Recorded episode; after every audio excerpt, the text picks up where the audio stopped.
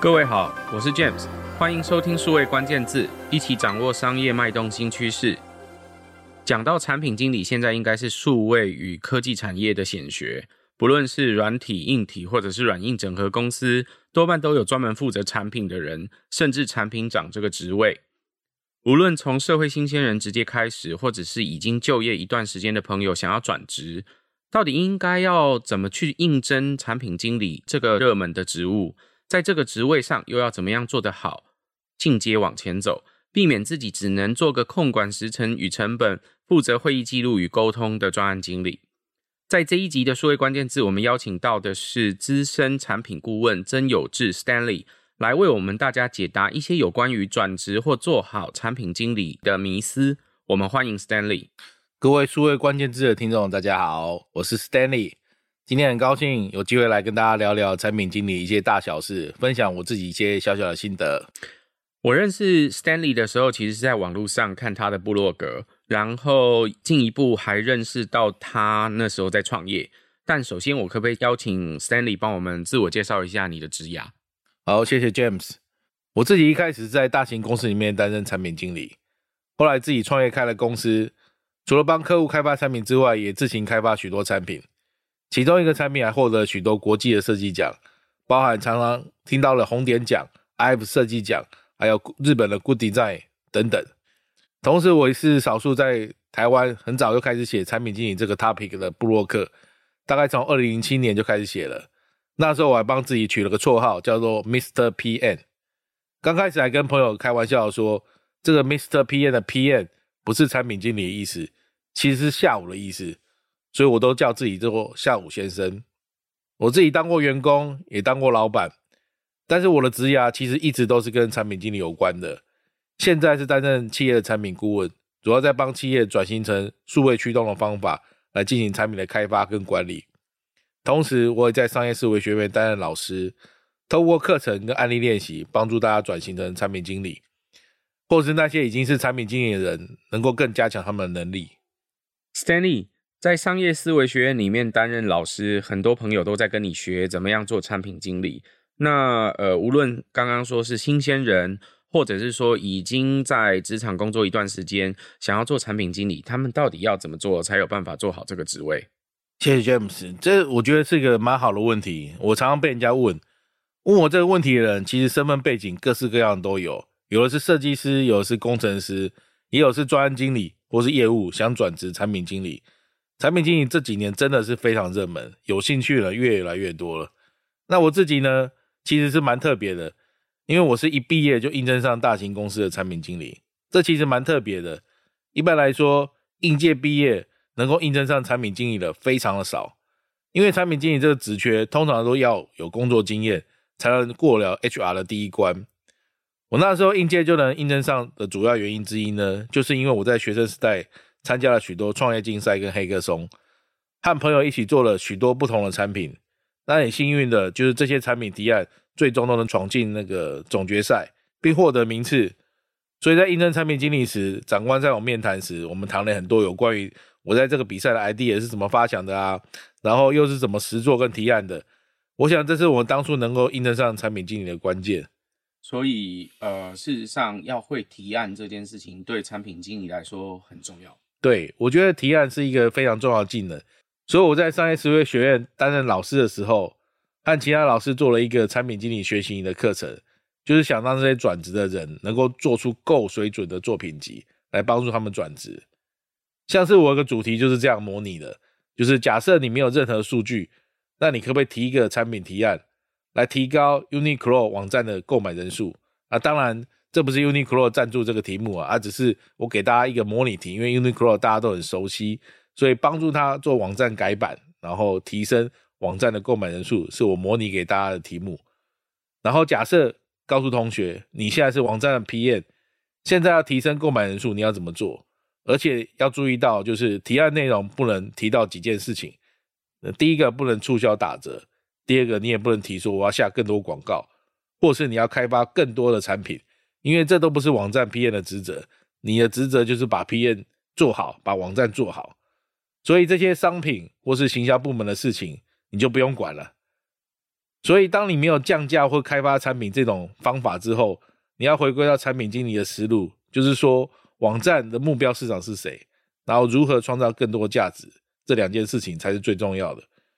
所以，我认为产品经理最重要两件事情，就是要乖乖从了解用户出发，然后做出原型来，然后再走出办公室到市场验证过，这样的提案才是完整的提案。所以，我觉得转职最重要就是做品级这件事情，也就是产品提案。其实我听过很多呃去应征产品经理的经验哦，呃，主考官通常都会问他以前做过些什么，或者是现场模拟一些相关的题目，就像你刚刚提到 Uniqlo 的这个例子一样。呃，对于很多朋友来说，其实我也蛮建议，就是在看到一个新的服务或产品的时候，去想想那个背后打造的逻辑是什么。如果是你，你可能会怎么去设计它？背后打造逻辑的意思，就像刚刚 Stanley 提到的，你可以先去看一下，哎，现在这个新推出的服务或产品或者是网站呢，你觉得它的目标市场到底是谁？还有它为什么会想要设定这个目标市场的族群？还有最后是他为这个族群产生了什么价值？我想这几件事情是呃很多在看别人打造产品的时候就可以去模拟的例子，更何况。如果你觉得有一些东西可以做得更好，你会想要怎么做？呃，很多面试官也很有趣哦。事实上，他通常会针对你去应征的那个公司的网站，直接问那个呃要来应征的人说：“诶，如果今天换你要做这个网站，你会怎么做？或者是你会怎么想？”所以，Stanley 刚刚的那个提醒其实还不错，就跟呃很多做设计或者是做这个建筑的朋友一样。事实上，在你还没有当产品经理这个职位的时候，你就应该要开始累积你的作品集。Stanley，那我就要进一步问了：如果我开始做产品经理，当上这职位其实很紧张诶，因为我开始要负责一个产品了。那我要怎么自学？需要什么技能？或说我又要怎么去进阶，可以往前走呢？其实，当老师的好处就是常常会被学生问到这种问题。对，然后前一阵子。大概一个做了五六年左右，三十岁左右的产品经理，他问过我很类似的问题，因为他跟我说，他现在的工作其实还蛮上手的，老板交办给他的事情，他都会很好的完成。那会议里面呢，工程师跟设计师也蛮尊敬他的，跟业务沟通之间也蛮顺畅的，大家合作都很愉快。他觉得他的产品经理之路应该就走的还不错，但是他最近觉得啊，这就是一开始他觉得很棒。然后，可是过了一阵子之后，可是想要更进阶，可是不知道怎么如何精进自己，下一步应该怎么自学？还是说，其实产品经理就是高峰就是这样？我听了就跟他讲说，你离高峰还蛮远的，不然我问你几个简单的问题，看你能不能顺利回答出来。第一个我最常问的问题就是说，你觉得老板交办给你的事情，你都做得很好，那是怎么定义做得好这件事情呢？他就这样回答。就是我们老板其实很重视网站跟 APP 的流程好不好用，顺不顺畅，所以我不只是把产品做出来而已，还花很多心思调整流程跟排版。所以上线之后呢，也没接到什么觉得很难用的客诉跟抱怨。老板跟同事也觉得我产品做得不错，有符合期待，所以我觉得应该做得不错吧。那我又再问他了，那你知道用户下载你的 App 之后，隔了一周，这些人还有多少比例还要打开你的 App 来使用呢？那再过了一个月呢，又有多少人开启呢？他就回答：“这我就不太知道了。”他讲到这里，我就知道问题在哪里了。因为他原本的工作虽然是挂产品经理，可是实际上做的比较像是专案经理，就是老板告诉你的方向跟策略，你可以很顺利的组织相关人员跟资源来完成老板交办的事情。你不用自己设定目标，你只要把他人设定的目标完成就 OK 了。但产品经理有一点跟专案经理不太一样，就是产品经理往往需要思考一下，就是到底目标跟策略是什么。没有人会告诉你要做什么事情，你必须自己思考，现在该做什么事情才对公司有最大的贡献。就像我刚刚问的那个问题，有多少人在下载一周之后还会打开 App？这其实对他们的商业模式来说是一个很关键的数字。有人持续的打开 App，才会有持续的营收进账。当越多人持续的打开 App 之后，你有持续的营收，才会越来越高，营收才会创新高。所以依照商业模式，产品经理就应该为自己设定一个目标，就是要提高用户一周后，甚至是四周后的回访率。原本可能是二十个 percent 的用户会回访，你设定成三个月之后要提升三十个 percent 的用户会回访，这样提升之后，公司的营收也可以因此而上升了。这蛮合理的，因为听起来，呃，对于很多网络服务来说，我们可能会在乎它的 DAU、MAU 或者是 WAU。DAU 意思是指说每天的活跃用户 （Daily Active Users）。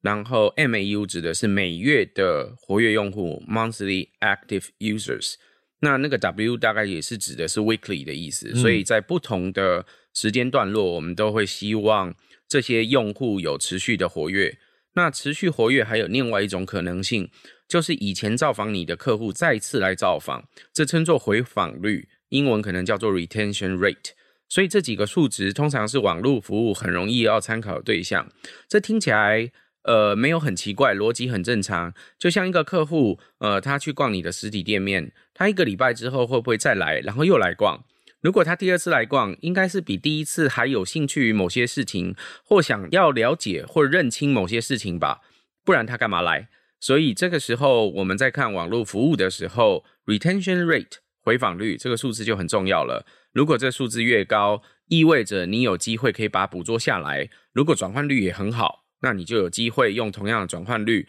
把它留下来，变成你真正的营收。像这个呃产品经理啊，其实很重要，就是要看的数字。你觉得自己做得好，那是多好？你是好了三十分还是四十分？你总要一个数字来衡量自己所谓的做得好是什么意思。所以我觉得这个是呃要这个产品经理更进阶，除了把东西交出来以外，你要知道自己是从二十做到三十。还是从三十衰退成十五都有可能的，那一样老板还是很满意，同事还觉得你做得好，可是问题业绩就是没站起来，这个就是一个很大的问题。所以可以说，产品经理要往上走，有其中一个很大很大的重点，就是他要开始把公司业绩的成长当成自己的责任啦。嗯，没错，这是最重要的事情。其实我觉得某种程度，公司的每个单位都要有一点点这样的自觉，虽然。营收是老板最大的责任，然后股东最爱盯的对象。但是呢，如果你做的事情跟营收、跟业绩没有挂钩，那其实我觉得工作上都会蛮危险的，没有办法创造价值。Stanley，那这时候我有一个问题也想问你，因为我也一天到晚被问到这个问题。因为有很多朋友其实呃，可能在他过去的职涯里面，或者是他还在学校里面的时候，没有学过程式。呃，写程式其实就算在学校里面有写，可能写的是 C 或者是 Fortune，它实际上到现在业界流行的网络语言，譬如说 PHP 或者是 Python，或甚至说呃很有可能已经是这个呃 APP 的这些等等的开发的这些城市，事实上他可能都不会，架构也不清楚，然后他就会问一个很有意思的问题。哎，我如果不会写程式，我到底可不可以做数位服务相关的这种产品经理？还是我应该先去写程式再说？这个问题问的太好了。我告诉你，这个问题应该是被列成就是做产品经理最常被问的问题第一名。连我自己都有想过这件事情。我二十几岁在做产品经理时，也想过这件事情哦，就是说我该不该去学写程式？我甚至还买了 C 啊啊 PHP，我那个年代是 PHP 啦。然后甚至我还想过，我是不是应该报考那个资讯研究所？对，因为我是念理工的，想说考个资讯研究所，加强自己能力好像也不错。但那时候就想说，不管是开会还是写规格书，都会觉得说，如果我会写程式，跟工程师的沟通应该就会更顺畅了吧？写规格的时候也可以一次都到位，不用在那边跟人家讲说，就是这不可能，那不可行，或是被质疑说，你知道这个执行难度有多少吗？成本会有多高吗？但现在的我算是已经比较成熟啊，比较经历过很多很多事情的产品经理了。我现在觉得懂写程式这件事情，应该拆更细的来看哦。我觉得应该是这样，就是第一个是你要听得懂别人讲什么嘛，就是懂那个名词解释。懂名词解释，我觉得最基本，就好像讲英文一样嘛，一大段字或者噼里啪啦讲一大段话。你不一定每个字都听懂，没关系啊。你知道关键那几个字有听懂，你就猜得出那个意思啊。啊，跟工程师沟通也是一样，最最关键的那几个名词你要听懂，你才知道他讲什么嘛。像什么 API、Wireframe、SDK，人家讲你要听得懂啊。啊，如果你是搞区块链，你要知道智能合约是什么意思啊。啊，什么是流动性挖矿这些这么基本的名词解释你要了解。然后这个领域相关的重要技术名词你没有搞懂的话，如果你连话都听不懂，那真的就很惨了。你讲这第一点让我想到我的几个朋友哦，也全部都是念理工的，但他们不是在数位的领域里面，他们一样在做产品经理或专案经理这个位置。他们在哪些地方工作呢？他们在台湾的传统硬体制造业里面工作。那他们就有一次吃饭的时候跟我很老实的讲，他说：“嘿，学长啊，呃，其实你要说我真的知道那里面的技术细节到底要怎么做，我真的不会。”问每一个东西，它有的是化学制成，有的是物理制成，然后有的是很复杂的机械制成，然后这些机械制成又各有厉害之处。而且我的代工厂这么多，我的供应商这么多，其实你要我懂每一个技术到底是怎么做出来，然后温度怎么控，我其实是没有那么了解的。但是我可以告诉你个大概，就是我要做这个产品的过程，从先到后，它怎么组成一个蛋糕的，我最后可以告诉你。可是小麦怎么种，我可能不知道。所以，真的要去学小麦怎么种，或甚至要去学育种吗？这件事情就是一个不一定一定要的问题。但你起码可能要分得出小麦品种有些不一样，还有知道小麦来了之后你要怎么加工的一些加工法，加工之后又会有什么特性，还有甚至知道这些不同的小麦是不是有不同的品牌名称啊，或者是知道它的一些特性等等。我想这都比呃过去你要知道。怎么写程式还基本？没错，而且我觉得最重要是，呃，我觉得产品经理最重要的能力啊，除了沟通以外，其实因为产品经理是负责这个产品嘛，你想要做的产品是长什么样子才是最重要的。比如说你做了一个手机游戏，要怎么做才好玩才是重点。你没有把好玩之处讲得清楚，那你会再多技术都是一个空壳子。或者是你做的是电商的网站。那你要告诉我，就是你要怎么做，用户才会买单，才会结账，这才是老板在乎的事情。那其实这些能力啊，比较像是 user 端需求端的事情，跟写程式其实没有什么直接关系。会写程式只是会做，但是你不知道做什么，就是一个工匠不知道怎么打出宝剑，可是他会打，那也是没什么用的。我记得我在大概十五年前左右碰过一个很有趣的学弟，他不会写程式。但是他有一个超级强的特长，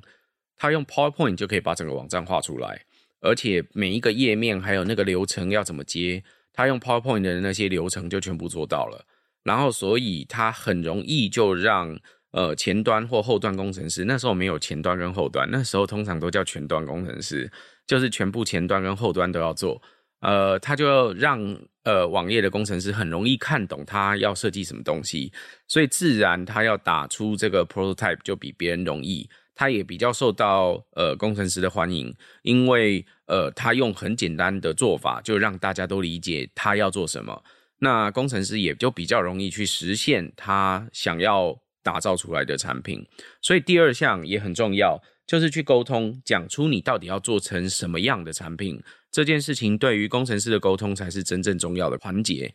其实我以前最大的迷思就是说，因为常常以前提规格的时候被打枪啊，就是说，哎，这个东西做不了，那个东西做不行，所以我就想说，如果会写程式的话，我是不是就能一次到位？因为我知道这可以做，所以我就是提出来就一次到位，然后而且我知道难易度是怎么样，不会被胡乱。但我觉得。现在啊，我觉得这件事根本是错误的假设，因为你会写程式，代表只代表一件事情，就是如果这个从程式从零到一的话，你做出来你可以评估没错。但现在这个时代呢，你加入一个团队，那产品早就脱离从零到一的过程了。这零到一可能不是创业所做的零到一成功，我说这个零到一可能就是它已经是已经上线了，有一些功能了，已经很多人在用。然后呢，在市场跑一阵子以后，城市上面就有个问题，它是叠床架屋的。就是如果扯专业一点名词，就是说它有些技术在。但是呢，我们在实做的时候，往往都要考虑这些历史因素或者是这些技术在。所以不是单纯的会写程式就知道这个实作的难度在哪里。所以呢，这技术债会影响到实作的难度。所以你会写程式，你也没办法评估，因为你又不是写那个程式的人，你也不知道技术债长什么样子，你也不知道这个架构里面坑是在哪里，所以你一样还是没办法评估，还是没有办法一次到位。所以我就是觉得说，产品经理还是不要幻想说，你学写程式就可以解决一切的问题。其实根本的问题在沟通这件事上，你要逃避沟通，然后用学写程式来解决这个问题，基本上是行不通的啦。我觉得产品经理还是要想说，到底价值在哪里，目标市场是谁，然后有极大可能就是说，其实工程师打枪你，或者其他单位打枪你，是因为东西讲的不 make sense，听起来没有价值，所以他只会刁难你，告诉你这不可能，那不可能，所以还是把基本功打好，就是把价值是什么想清楚，然后告诉大家你要做什么东西才会有价值，这个才是最基本的。用学写程式来逃离沟通跟价值的问题，那我觉得只是缘木求鱼而已。你刚刚讲到技术债，我就想到，如果真实要讲起技术债的话，这可能数位关键字可以录好几集的节目哦。对，呃，通常我们在技术上会讲技术架构，大家大概可以想成就是，呃，不同的架构可能会生产出不一样的车子。呃，有的车子没有办法跑很快，呃，可是它可以在越野上面行走。有的车子它可能比较适合跑很快，但是碰到越野环境的时候，它就跑不动了。所以呃，各可能有好坏处。当初一开始开发某一个数位服务的时候，选用了某一个技术架构，很有可能就要延续下去。延续包含很多事，包含资料库的结构可能比较难动，可能也包含了你的开发人员未来要选择程式语言的时候已经固定下来。那这都会牵涉到你在改版的时候。你要花多少功夫做什么事？那大部分的公司，事实上很多，尤其是核心系统，可能二三十年他们都不会去做真实的更新。如果有一些新功能要增加，它通常都是在房子上面再盖房子，用这样的方式来解决。为什么？因为避免有任何动到核心的时候，有你不知道的逻辑或其他地方没有办法解决的问题。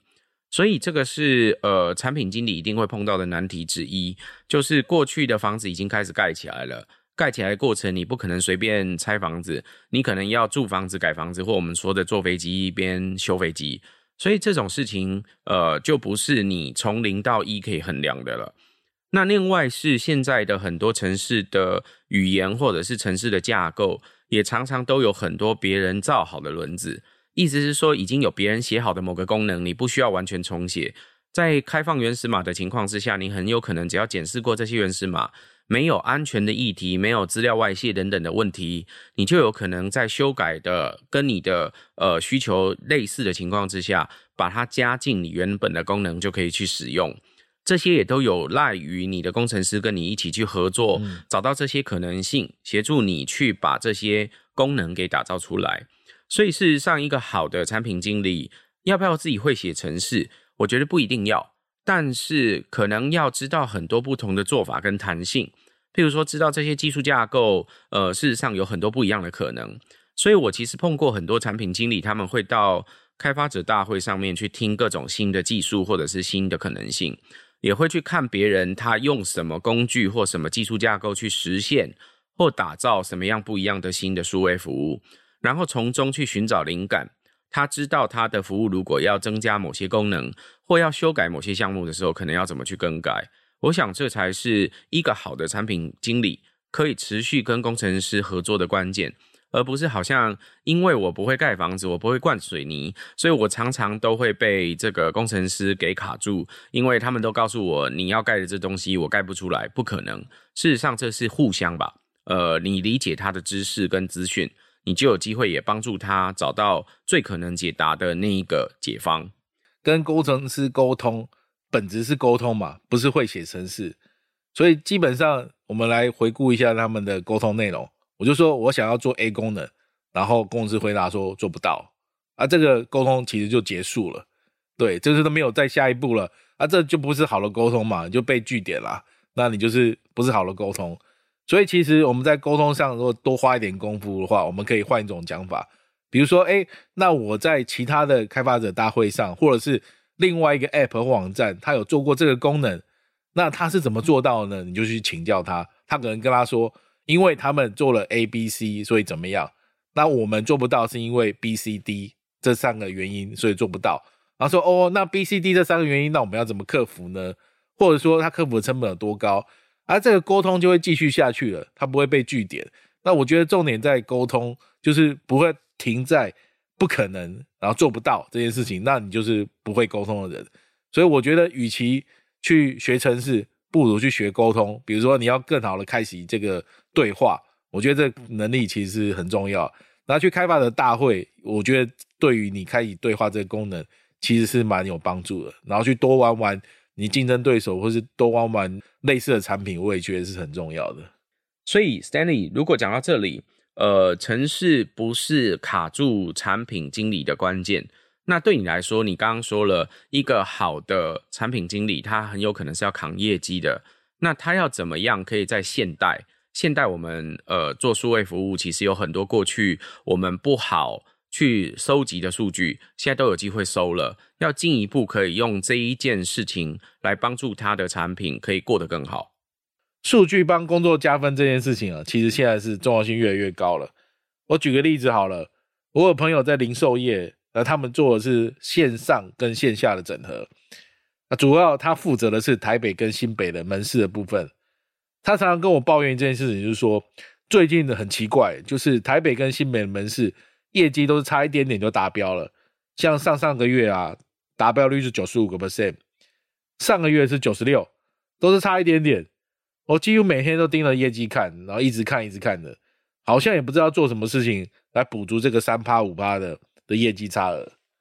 好，那我接着问他说：“那你知道最近来店的人数是多少吗？然后成交有多少人呢？”朋友跟我说，他好像不太确定，诶，不太清楚。那我可能就知道问题在哪里了。我基本的想法是这样的，就是业绩就是三个关键数字，其实很多很多都是数字，一直猜一直猜就对了。一个就是人流量，有多少人来；第二个是多少人成交，就是成交率；第三就是每一次的结账金额。他们是卖家具的，按照他们贩售的逻辑来说，每笔成交的金额。差异应该是不大，所以重点在看人流量跟成交率。人流量影响变数就很多了，有时候有打广告的话，人就会比较多；或者是最近疫情的关系，出门的人变少，所以人流量就会比较少一点。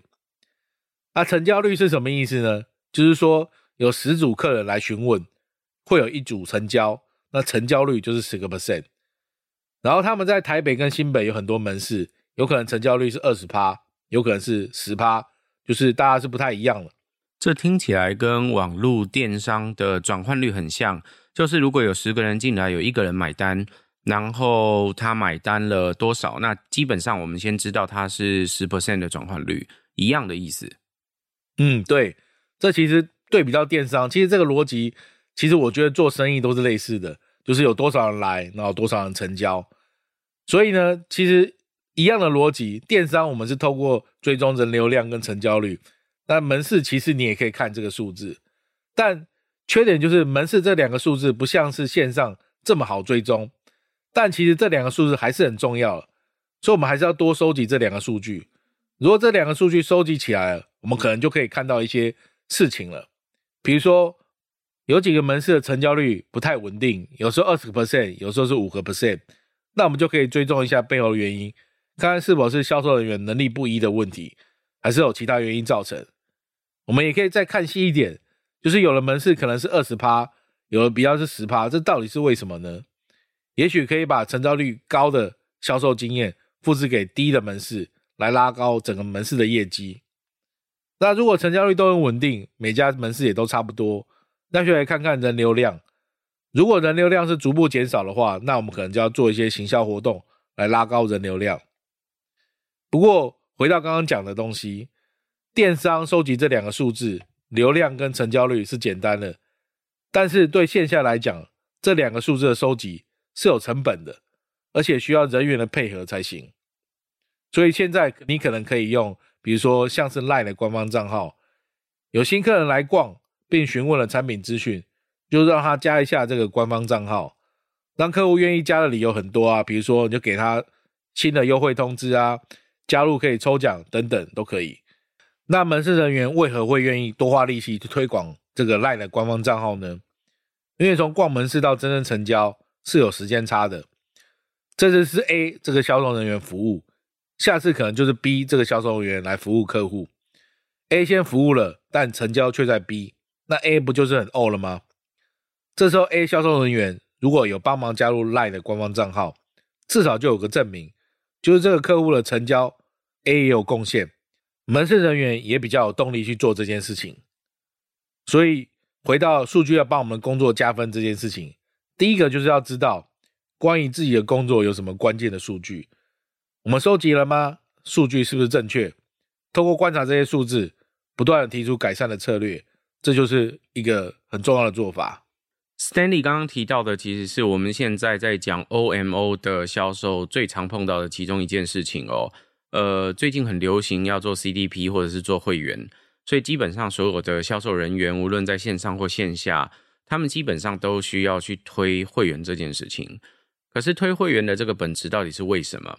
如果你去看过去厉害的销售人员，呃，我是指什么呢？我是指像譬如说在菜市场里面卖衣服的那些阿姨妈妈们，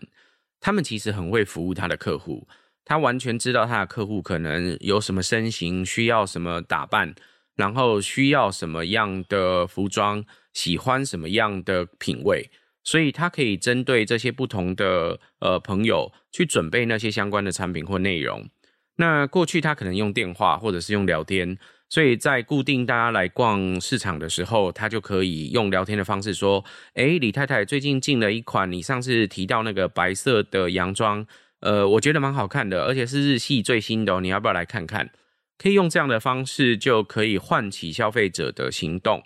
这件事情是过去实体世界里面做的事，那大家可以想象这件事情有赖于人的记忆跟人的这些呃功能，可是这些人的功能能不能复制到线上，或甚至可以复制给更多人？这事实上就考验了行销科技的本事，也是刚 Stanley 提到的这个问题，在线下的环节里面，我们可不可以把这件事情给做好？尤其现在的服务业，因为讲求呃业绩，可能是服务人员所有，所以谁来服务他，会变成好像都在某个业务人员身上，好像很不公平。可是事实上，我们都知道，就是有时候业绩是靠助攻才真的最后得奖的，所以那个助攻者，他也应该要有一定的荣耀，或甚至能分得一定的奖金才对。现在系统如果做得好，就有机会帮助这个呃人可以互相导引，做好这个管理的功能，甚至也可以让组织有机会把资料给收集回来，而不是累积在个人身上而已。所以 Stanley 刚刚讲的最后一点，事实上呢是关键数据，但这个关键数据，如果你是产品经理，